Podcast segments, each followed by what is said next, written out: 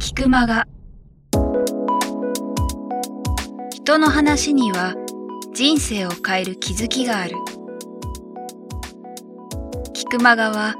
各業界で活躍されているゲストスピーカーの皆さんから人生を変えるきっかけを伺うインタビューマガジンです。人生のターニングポイントとなった出来事、物、人から日々大切にしている習慣や考え方などについて毎月あなたの明日に響くインタビューをお届けします。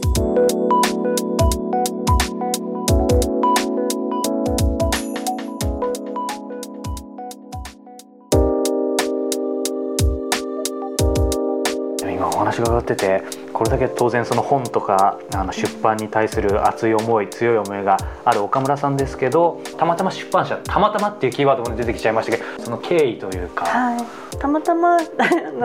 出版社にアルバイトで入ったんですね。本がすごい好きで出版社にアルバイト。いいえ時給が高かったから えそれはが学生時代？学生時代にアルバイトしようと思って、はい、そしたらあの時給がすごい良かったんですよね、うん、編集のお手伝いって書いてあったんであ本は嫌いじゃないなって思ってたんですね、うん、なんで嫌いじゃないなぐらいそうですそうです。嫌いじゃないなって思って、えー、コピーとか取るのかなと思って、はい、それであの受けて、アルバイトで入れていただいたんですね、うん、でもねそこそこのなんか出版社のことよく知らなかったので、はい。大丈夫かなぐらい思っていて、うん、なんか変なバイトじゃないかなぐらいなんかそういう世間知らずで、まあ、大和書房っていう出版社だったんですが、はい、っていうか大和書房って出版社自体知らなかったしあの 私はあの「赤毛なん」ていう本が大好きで赤毛なんしか読んでなかったんですね。もう全然こう本が好きだった自分では文学書のつもりだったんですけど、はい、まあ、出版社の方からしたら本全然読んでないんですよね。赤毛のしか読んでないんですから、うん、で大書部は当時でも人生論とか実、まあ、自己啓発書みたいな本をたくさん出してたんですけども、はい、正直誰が読むんだろうと思って、うん、っていうのは小説しか読んだことがなかったの。はい、あ のこんなの誰が買うんだろうみたいな有名な作家さんの本でもないのにっていうか、すごい語弊がありますけどね。本当は有名な作家さんのだったんですけど、文芸とは違う、文芸とでも男子は文芸の作家さんの本も出てたんですけどね、はい、そうですね。本当に訳も分からず、はい、でそんなに長くいるつもりもなく、アルバイトですからね、はい、でもまあそのままいさせていただいて、で就職活動の時になんかいればっていうふうに言われたので。じゃあみたいな感じでやったんで就活もしたことがなくそのまま入れていただいて、はい、であのもともとそのアルバイトがもうあの社長のあのお手伝いだったので、はい、社長秘書として、あの採用していただいたんですね。なんであのそれも結構長くですよね。だからアルバイトから通算したら。う、ね、うん本当はもっと早くにお嫁に行ってとっとと辞めちゃう、はい、あのもともと腰あの、まあ、世代的に腰って出ました あのそう腰掛けっていう言葉があったんですよね、はい、昔、はい、はい、なので、えっと、もうあの女性はもうそんな25歳はもう生き遅れてる感じで、うん、その前にはとっととお嫁に行っちゃうと思ってたのでもうすぐにもう結婚もしちゃうだろうし、と思ってたんですが、まあ、ちょうどこうなんていうんですかね。まあまあ、バブルとちょっとずれるのか、まあ、バブルの前,、前からバブル期に差し掛かり、はい、まあ、楽しい20代を過ごさせていただいて、うん、でもこれはやっぱりあの聞かざるを得ないというか聞きたくなってしまうんですけど、はい、やっぱりそのごご結婚がもう決まってた？いえ、あのー、どういう気持ち的になんかも予定があった？いやみんなそうだと思うんですけど、はい、大抵の女性は自分は結婚できないとは思ってないんじゃないですかね、うん、特に当時の女性はっていうかあのみんな、まあ、自分の親たちもそうだったし、はい、20, まあ、20代半ばぐらいになったらあの結婚して子供を産んで仕事は辞めてっていうふうに思ってたと思うんで、うん、別にその具体的にっていうのでもなかったですし、うん、かといって全然こうあの気配もないとかっていうことでもなかったですし、はい、はい、あの名誉のために、はい、えー、そうはい、あのそれなりに結構あのあのあらゆる意味から楽しい20代を過ごさせていただいていましたので、はい、はい、そういう面では、ええ、うん。だからあんまり考えてなかったですね、うん、今はすごく自己啓発書とかこう人生とかね、考える本をたくさん作らせていただいてその読者の方たちと接することも、はい、あのお会いする機会とか、うん、あの感想を伺ったりする機会もあるわけですけど、はい、皆さん本当に真面目に考えてらっしゃって、うん、もう自分の20代を考えると恥ずかしい限りですね。もうあの時に20代にしておきたい17のことを読んでいれば 私の人生ももう少し早く変わったのかな。そこからプロデュースが始まったそうか。そこでそうですよね。ただその30歳の時ですか、はい、まさにその編集部に行って、ありえないですよねありえないですよね。それはななんでだったんですか？なんでだったのかはちゃんと聞いたことはないですが、はい、まあ、ただ移動になっただけなので、はい、ただあのその前から、うん、あの社長賞といってもですね社長がこう日本古代史の研究をしていましてその本の編集実務をするのが社長秘書のメインの仕事だったんですね、はい、だから編集関連の仕事ではあったんです、うん、逆に言えば秘書業ができないんですけど あのそうあのやってたんですね、でで社長はオーナーでしたから、はい、あのやっぱオーナーって大きいんだなと思うんですけど、えー、あので私は短大卒なのでこう若かったんですね、うん、やっぱ出版社はみんな大卒で入ってくるので若いですよね、うん、なんで社長は面白がって、まあ、若いから若村さんもせっかく大和書房に入ったんだから記念に本でも作っといたらって言われたんですよ。ね。え。ー、で記念にまあちょっとこんなのね本当に男子部の方に言ったらなんか怒られちゃうかもしれないんですけど当時でもオーナーはそういうふうにおっしゃってくださって、はい、記念にかと思って確かに記念に出してもいいんだったと思って私あのその社長秘書時代から、実は何冊かは本の担当させていただいてたんですね。でもそれは本当に1年に1冊とか2年に1冊とかっていうぐらいでしたんですけど。まあ、どうもそれが割とあの、まあ、考えてみるとですね、はい、結構あのそれで増刷しなかった方はなかったんです。確かに考えてみると、はい。うん、そういう意味ではすごく運がいいというか、はい、うん、運もいいしというかとても恵まれた環境の中で、うん、あの恵まれた経験をさせていただいて、であの編集部に、うん岡村さんでもいいかなぐらいな感じじゃなかったかな,、かなと思うんですけどそれほどそれほど期待はされず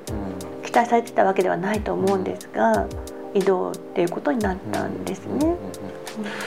でもそそこからまさかねその大和書房で役員にまで上り詰められてしかも 出版社を今ねあの。ねすごいですね。お話伺ってて、まあ、そういう、まあ、いわゆる本田健さんがよく言うその展開型のお話がで人生っていうふうに、あのお見受けしたんですけども、はい、その中でも、えー、大和書房にいる時も今ウーマンウェーブというか、はい、絆出版でも、はい、そのやっぱりベストセラーは出し続けていらっしゃってなんて言うんでしょう、うん、ご自身でご自身をなかなか、まあ、評価って難しいかもしれないですけど。まあ、先ほど運がいいっていう言葉もあったと思うんですけど、はい、なぜ当然まぐれでそんなずっと出るわけはないと思うんですよ。それは運がいいっていう言葉に集約されるのかもしれないですけどそれはななぜヒットを出し続けられる？うんどうなんですかね？ヒット出し続けてることはないと思うんですけどねすごいと知識は実感はまあよくわからないんですけど、え。ー、まあ、それは本当に運に恵まれて、うん、自分に力がなくても、うん、あの人に恵まれるとこういういい人生もあるんだなっていうのはちょっと思ってはいるあていうか本当にそう思ってるんですけれどでもやっと最近になって自分もでもちょっと頑張ってきたかなって思える、まあ、年齢もいってきてあの自分の若い時を振り返った時に思うのは、はい、私ね早かったんですよね何でも。あのやることが。あのなんていうか、まあ、暇なこともあったんですけど、はい、例えば一番早いとあの著者の先生と打ち合わせをしますよね。はい、あのえっと、お昼にあのカフェで打ち合わせをしてでそれでお話をして、はい、で会社に戻ると、うん、えー、その日の夕方までには企画書が出来上がるんですね。はい、てか作ってしまうんですね、はい、午後に作ってしまって。でそうするとそのその先生も早くってそれは絵本作家の先生だったんですけど夜のうちに原稿書いてくださって朝ファックスで原稿が上がってくるんですよね。っていうででも外もう、えっと、2か月後には本になってるみたいな感じとか、うん、なんかすぐやるやっちゃうですよね。なのでこうすぐやる。すぐやる、うん、例えばこう去年の12月に中谷昭弘さんの、はいファーストクラスに乗る人のお金っていうのが絆出版が出たんですけれどもこれは9月にファーストクラスに乗る人のノートっていう本を出して、はい、そのまあファーストクラスのシリーズの第2弾なんですけど、はい、あのその前の見本をお届けした時に企画が出来上がるんですね。うん、で必ず見本をお届けして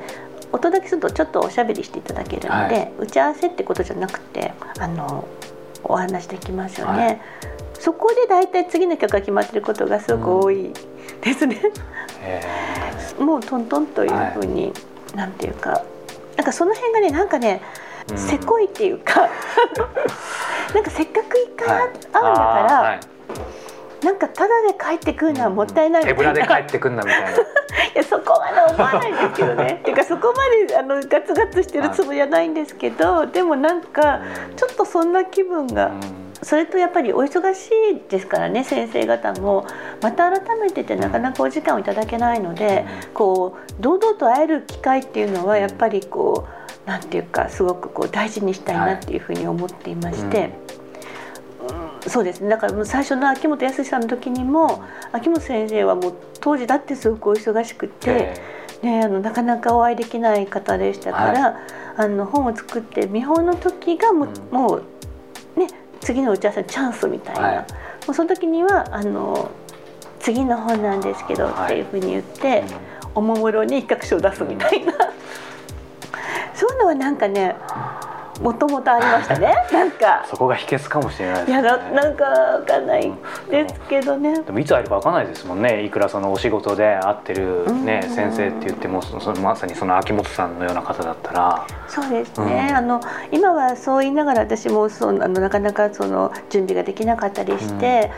うん、ダメなことはすごくあのせっかくの機会をダメにしてることはすごく多いんですけど例えば本田健さんとお会いして思うのはあの、まあ、本田健さんと例えばうちのビジネスパートナー櫻井と3人で会ったりすることがあるんですけれどもそうと本田さんっていうのはもう必ず準備をしてらっしゃるんですよね。こう櫻井と会うからあの本を読んでおくとか、はい、あのなんかたまたま来てない感じがあるんですよね。うんうんでそこがねなんかすごいなって思うんですね、うん、中谷明宏さんもそうなんですけど、うん、例えば櫻井との対談の講演会なんかやったりした時があるんですが、はい、もう何て言うんですかね。準備なんか見せないんですけど、はい、準備してきたなんていうふうなことはこれっぽっちもないんですけど、うん、でも準備してきてるんですよね。あの何も考えないでただ来てない、はい今の自分にに対して言うんですけど、うん、思思ってるんですけどやっぱりぼーっと言ってちゃいけないんだよなっていうのは思いますね。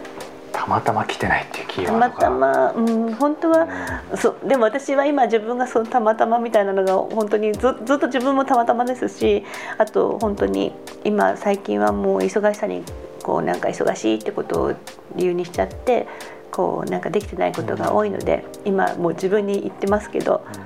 やっぱり本当はそういう本当に一回一回、うん、まあ、それこそ一期一会じゃないですけど、うん、それを大事にすることが大事なのかもしれませんね。うん